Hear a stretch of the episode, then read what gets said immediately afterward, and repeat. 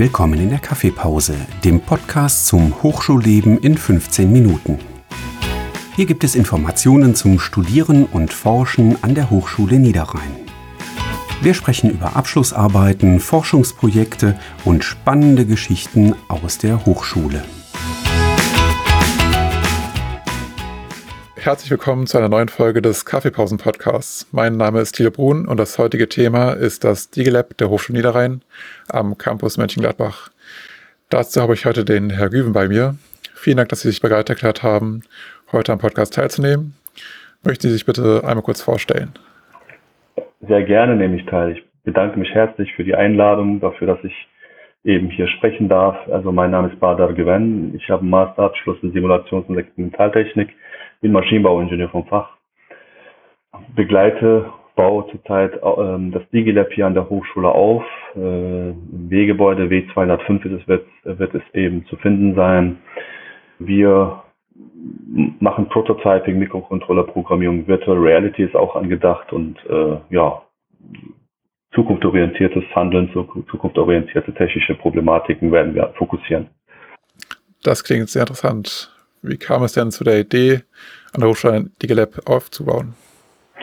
Äh, wie Sie es auch wissen, ist, existiert bereits ein, ja, ein Lab in Krefeld, im Campus Krefeld, das nennt sich Makerspace.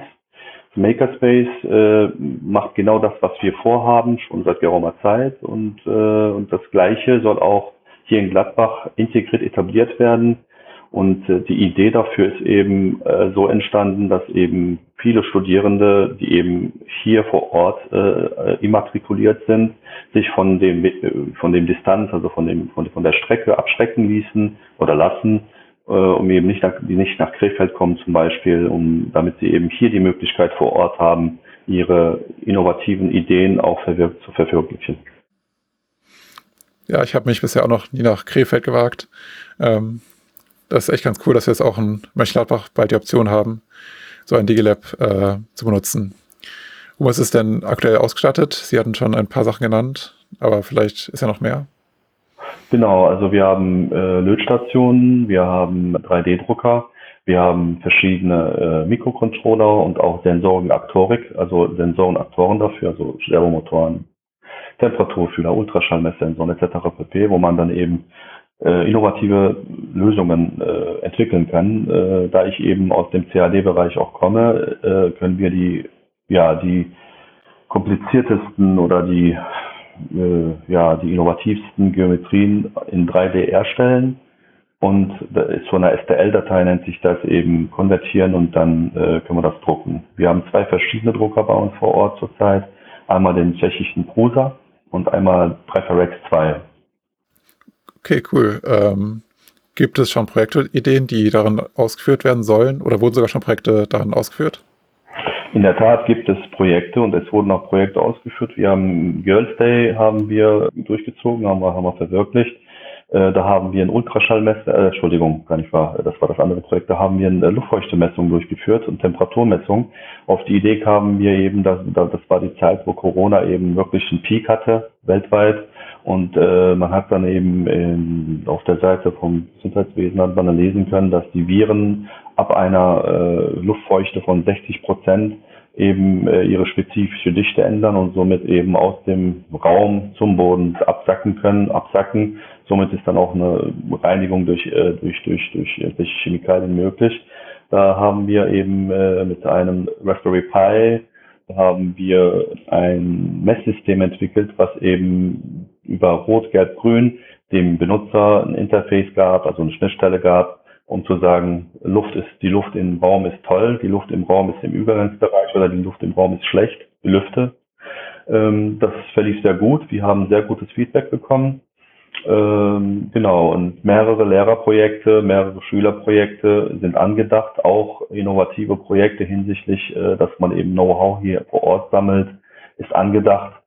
Und das werden wir eben verwirklichen, sobald eben ein bisschen mehr Manpower rein und rauslaufen darf. Ja, Sie hatten schon Corona angesprochen. Welche Auswirkungen hat jetzt Corona auf den Start des DigiLab? Ähm, ich würde sagen, einen Brem sehr stark bremsenden äh, Einfluss. Deswegen, weil ähm, es ist ja, wie gesagt, in so einem Aufbauprozess. Im Aufbauprozess ist ja die Interaktion, also die Zusammenarbeit mit verschiedenen ja, Lieferanten und Dienstleistern unumgänglich. Und auch die sind dann in, an ihren Grenzen. Dann ist es eben auch so, dass äh, beim Aufbauen eben, also in einem Prozess des Aufbauens eben auch äh, die Studierende hätten einbinden können. Die sind nicht vor Ort.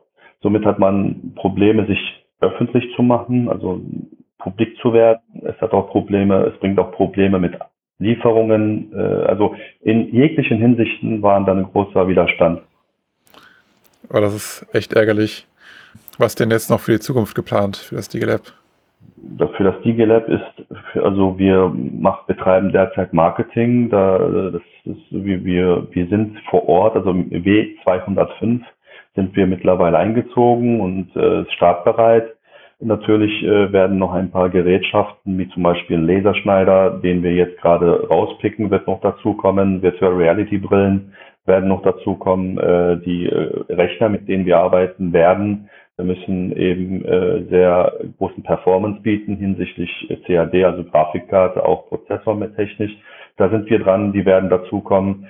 In der Zukunft ist eben angedacht, dass man Projekte äh, liefert und damit sich publik macht, äh, Studierende äh, ranholt, Interesse erweckt und, und auch Schulen. Also wir möchten auch Berufsschulen, sogar Gymnasien, Hauptschulen, Realschulen, mhm. Gesamtschulen, Schülerinnen und Schülern die Möglichkeit geben, eben hier vor Ort sich mal in die technische Welt hineinzuschnuppern. Und es sind verschiedene Projekte angedacht, genau. Äh, das klingt echt cool. Jetzt hören diesen Podcast Studierende oder andere Menschen, die das DigiLab benutzen könnten. Gibt es Tipps, die Sie diesen Menschen mit auf den Weg geben möchten? Ja, natürlich. Also ähm, erstmal Kontaktaufnahme, weil wir eben ähm, ja, bestimmte äh, auch Sicherheitsbelehrungen durchführen müssen, damit sie unseren Raum betreten dürfen. Also das heißt, äh, erstmal ein Feedback von uns reinholen, äh, dann eben die Sicherheitsbelehrung durchlaufen, also dass alles safe ist. Und als, als nächstes ähm, eben es ist so, man kann seine eigenen Filamente zum Beispiel mitbringen oder man kann die Filamente bei uns erwerben, wenn man eigene Ideen hat. Und, und dann äh, es ist also die laufen bei uns offene Türen ein, wenn die irgendwelche innovative Ideen haben und sagen, das würde ich gerne machen. Also sind alle herzlich willkommen. Oder wenn sie zum Beispiel eine Gruppe sind von Studierenden, die Interesse haben, könnte man sich zusammensetzen, vielleicht einen Workshop daraus machen. Ähm, die können reinkommen, um überhaupt Know-how über, über Mikrocontroller-Programmierung zu sammeln oder 3D-Druck zu sammeln. Die sollen sich bloß nicht abschrecken, äh, irgendwie irgendwelche Fragen zu stellen, zu uns zu kommen, mit uns zu reden und mit uns zu arbeiten. Das klingt doch sehr einladend. Gerade jetzt nach Corona werden viele wahrscheinlich den Wunsch haben, wieder etwas vor Ort machen zu können. Und da ist so ein D-Lab natürlich ein guter Anlaufspunkt. Wenn es jetzt Studierende mit Erfahrung gibt, haben die auch die Möglichkeit, bei Ihnen mitzuarbeiten am DigiLab?